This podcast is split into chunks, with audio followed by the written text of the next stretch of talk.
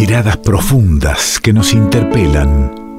Historias de nuestra gente, de nuestra tierra. Historias silenciadas que resuenan originarias y diversas. Hay otras voces en el revuelto.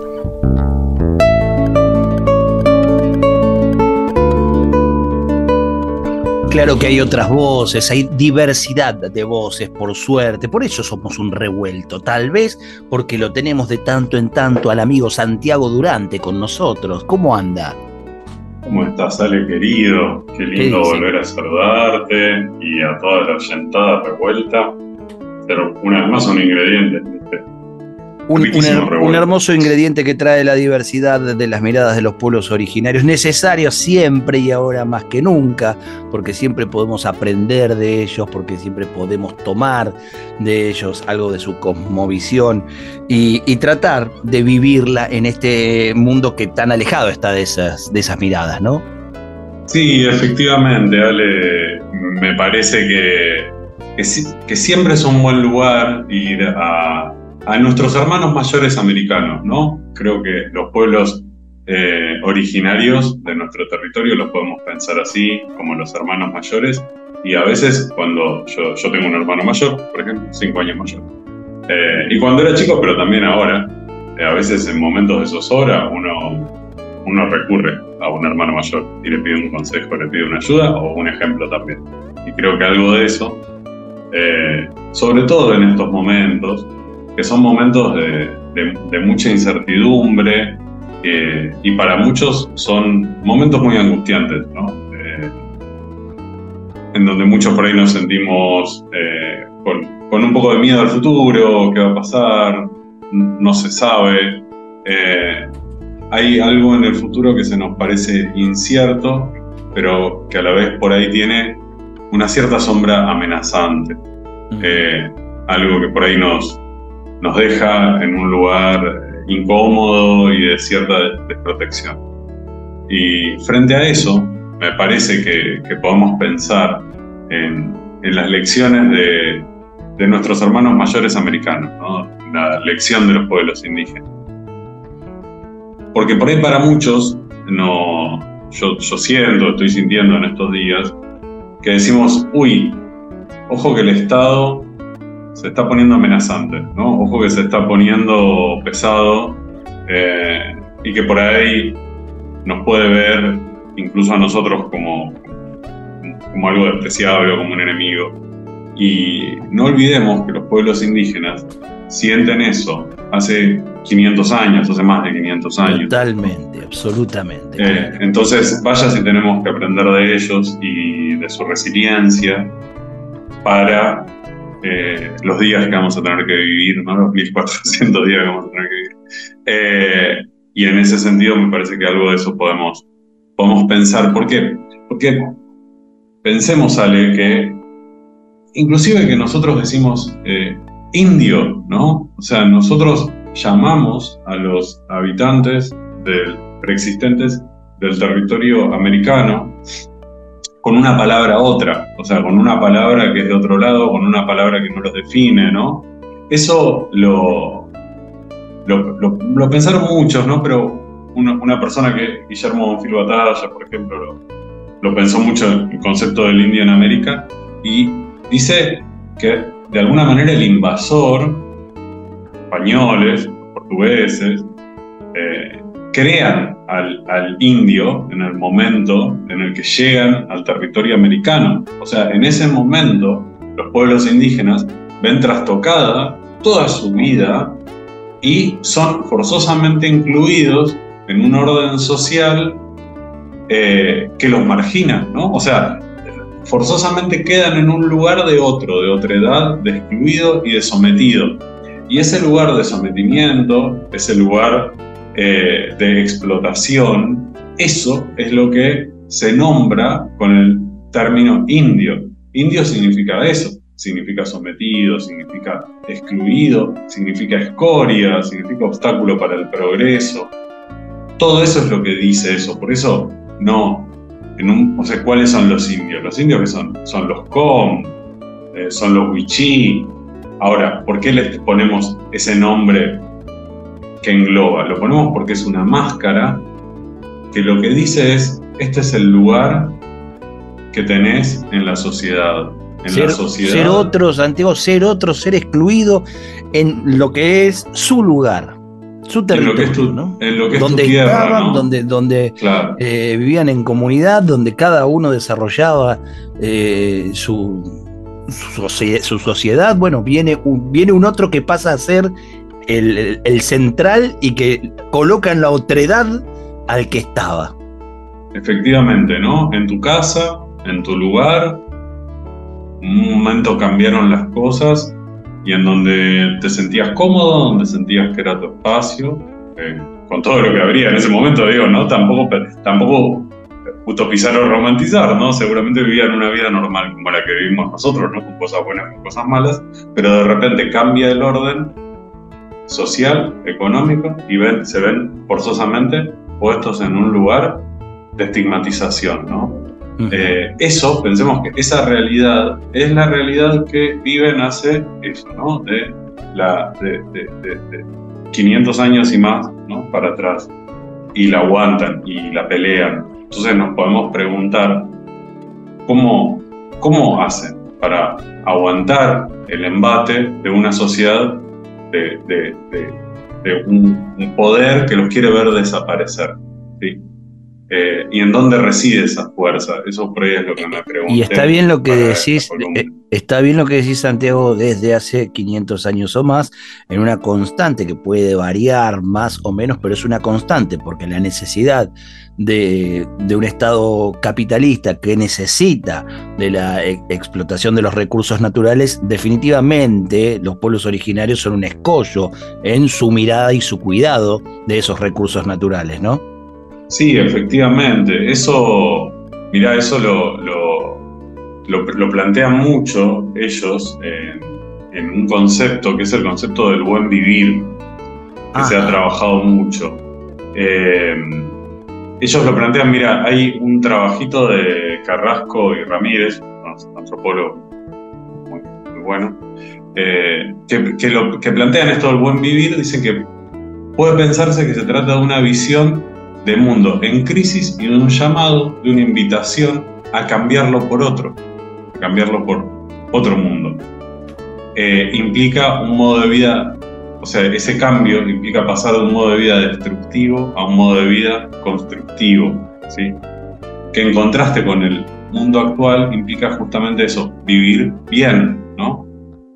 Esto nace entonces de la articulación entre, como vos decías, sale entre un modelo de desarrollo capitalista y los pueblos indígenas que justamente por el modo de sobreexplotación ven amenazada su modo de vida, su territorio, sus tierras, su patrimonio y lo que ellos llaman eh, el almacén primitivo de víveres, ¿no? El entorno natural es ese lugar a donde vamos a servirnos de lo que necesitamos. Lo que necesitamos, no más que lo que necesitamos, ¿no? Ese quizás es el problema, ¿no? Claro, claro. Eh, y frente a eso también yo me preguntaba cuáles son esos núcleos poderosos como este, por ejemplo, del buen vivir. Y pensaba que también está esa fuerza, esa resiliencia en algunas ideas como son los de la tribu, los de la comunidad, los del pueblo, que me parece que son ideas que son muy caras a los pueblos indígenas, muy importantes para ellos y que deberían ser muy importantes para nosotros también, para todos, que nos dejan en un lugar de más empatía, de más amor y de más conexión con el otro. Así que busqué algunas definiciones eh, sobre eso, ¿no? Porque cuando uno dice las comunidades, viste que cuando uno va, eh, cuando uno se, tiene ganas de conocer a pueblo, pueblo indígena, va a una comunidad. Claro. Entonces, voy a la comunidad con comunidad wichí, ¿no? Bueno, entonces justamente pensemos que la organización básica social para los pueblos indígenas es la comunidad. O sea, es un número que puede ser más o menos familias que responden a una organización social y política y que responden a una cierta autoridad. ¿sí? Que puede ser uno, que puede ser varias. Eso cambia, ¿no? Hay, hay comunidades que, son, que tienen un líder pero otros que tienen como líderes especializados, ¿no? Que uno se dedica a la salud, ¿no? A diferentes cosas. Pero están, son familias integradas. Hay una idea de una especie de vaso comunicante entre la familia y la comunidad, ¿no? La comunidad como una familia grande. Eh, con ese lazo, ¿no? Pensemos que la, la familia también no es una unidad solo política y social, es una unidad afectiva también. Claro. Eh, y si vamos a un poquito más grande, digamos, ¿no? Muchas comunidades forman un pueblo, un pueblo indígena, hablamos de los pueblos indígenas, los pueblos eh, originarios, ¿no? Y entonces ahí que tenemos, lo que tenemos son lazos que se crean, ¿por qué? Porque hay gente que se identifica con una misma cosmovisión, con una misma historia, con un mismo idioma, con una misma cultura. Y eh, también cuando pensamos en los pueblos originarios, decimos pueblo, pero también decimos, tenemos el término de nación, ¿viste? Decimos nación, wichi. Sí, claro. Entonces, ahí que tenemos, en la idea de nación, no solo de nación indígena, sino de nación, tenemos un cierto por ahí origen étnico, el idioma y también una tradición en común, ¿no? Fíjense que estas estas, fíjate que estas ideas son ideas muy parecidas que nos hablan de una especie de legado, de tradición eh, y de forma de ver el mundo y de historias en común, de historias que nos unen. Y eso también me parece que es muy importante y es muy importante pensar eh, a futuro cuáles son esas historias, esos diálogos en común, esas cosas que nos parecen muy importantes y que nos hacen ser lo que somos, nos hacen ser un pueblo, ¿vale? Porque es muy importante tener esas ideas en común. Es muy importante tener esos consensos y decir que hay ciertas historias y ciertas memorias que son muy importantes para nosotros porque nos hacen ser el pueblo que somos. Y si no las tenemos, no tenemos nada. Somos un montón de gente separada, hay, una gran función ¿no? de, los educadores, ya, ya, ni quiero hablar de la educación como institución, porque eh, las instituciones en manos de quién eh, dan determinados, eh, determinados caminos, toman, ¿no? los medios, un medio público como el que habitamos, este, ¿qué, será del futuro? dirá qué contenidos tendrá. Eh, ese, ese medio. Hay una gran responsabilidad de, esto, ¿no? De, seguir hurgando en las historias y qué historias queremos contar, porque así como los pueblos originarios tuvieron eh, un, un invasor, nosotros también lo hemos tenido durante toda esta historia, a veces con armas, otras tantas veces, la mayor parte de las veces, con la economía y la cultura. Sí, efectivamente. Mira, una vez nosotros hicimos con el pueblo ayoreo, con yo trabajé mucho un librito, y entonces yo le decía que, eh, a ver, queríamos hacer algo para mantener la lengua. Entonces le dije, ¿qué podemos hacer? Y me dijeron, y estaría bueno hacer un libro. Y les dije, cuando les pregunté por qué, me dijeron, porque hay historias muy importantes que tienen los abuelos y que los chicos puede ser que no las conozcan. Y eso me parece que lo tenemos que pensar, que las historias de los abuelos y de los padres se tienen que transmitir y no nos tenemos que olvidar de cosas porque pasaron hace 50 años. ¿sí? Sí, no nos tenemos que olvidar de cosas que pasaron hace 15, 20, 25, 30, 40 años, que parece que, la memoria ha borrado o tergiversado o negado en algunos casos. Sí, efectivamente. Y Ale también pensaba, porque siguiendo con este hilo de, estas, de estas cosas que nos unen, yo decía, pero entonces, claro, los pueblos indígenas, uno podría decir que son pueblos más igualitarios por lo menos que nuestra sociedad. En un punto no tendería a decir que sí. Y eso lo, bueno, eso lo pensaron, lo pensó mucha gente. Hay un trabajo de Flanagan ¿no? que, lo pensó. Y bueno, se pueden hacer salvedades, pero algunas cosas que encontró, por ejemplo, entre los pueblos cazadores recolectores. Dice, en todas las comunidades de los pueblos cazadores recolectores, pensemos que es la realidad de los pueblos indígenas de, todo el norte argentino, por ejemplo, el sur también, ¿no? Hay una posición de prestigio para cada persona. O sea, en, cada, en, en, esa comunidad, cada persona tiene un lugar y es un buen lugar. ¿Sí? Cada una tiene un lugar. Los medios de producción no son todos de una persona, son de la comunidad para que los pueda usar la comunidad. Y otra cosa que se llama el retorno inmediato, que es que los alimentos, las cosas se comparten. Se comparten. ¿Por qué? Porque compartir alimentos es compartir poder. ¿Sí? Compartir alimentos es compartir el poder. Y ese lazo, pensemos en una familia comiendo, es la idea de comunidad que tenemos, ¿no? Quizás la más básica, comiendo unas empanadas todos juntos. Eh, por eso, como dice este autor, en el corazón de una sociedad igualitaria hay una economía igualitaria, una economía empática, ¿sí? Eh, bueno, en fin, Ale, eh, creo que se vienen momentos en los cuales van a empezar cada vez más a circular discursos utilitaristas, mercantilistas, y donde las identidades minorizadas cada vez van a ser más, más atacadas y se va, además de atacar a estas, a estas gentes minorizadas, ¿sí? a, los, a los de abajo, a los últimos, a los del costado, también se va a estigmatizar a la gente que quiere un mundo un poquito más igualitario, ¿sí? También, y ya se les está diciendo los epítetos y todas esas cosas. Entonces, frente a eso, Ale, te propongo y le propongo a, a, los amigos del revuelto que aprendamos de nuestros hermanos mayores. Entonces, como hacen hace 500 años los pueblos indígenas, nuestros hermanos mayores, paciencia, organización, resiliencia, tribu y comunidad para construir o reconstruir un pueblo. Ahí está parte de nuestra tribu, por suerte, Santiago Durante, que nos acerca a estas miradas, no olvidarlas, incorporarlas y llevarlas como bandera, nos va a hacer muy bien en este tiempo. Gracias, amigo. Nos vemos la próxima. Santiago Durante pasó por aquí, por el revuelto.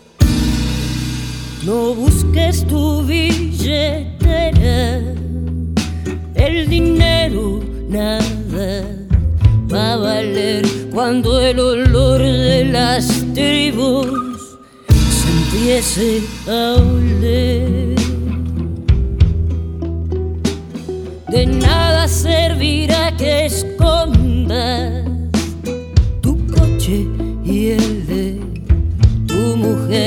cuando el olor de las tribus se empiece a oler.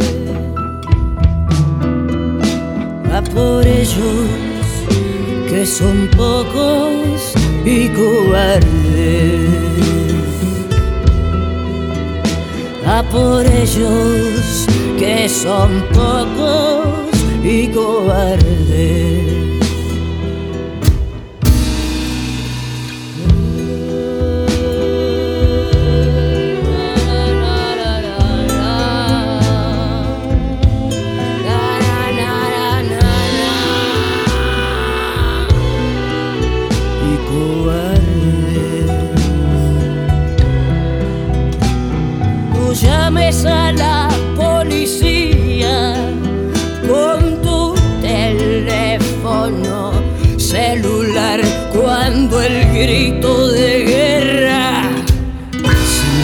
a escuchar. El caos va a ser internacional, no podrás escaparte del país cuando el olor de las tribus se empiece a sentir. A por ellos que son pocos y cobardes. A por ellos que son pocos y cobardes.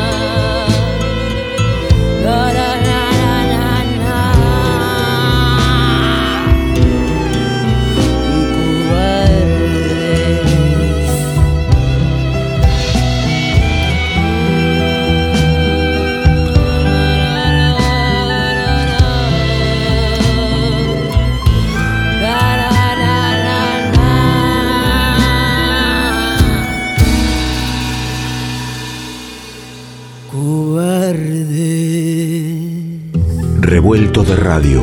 El todo es más que la suma de sus partes.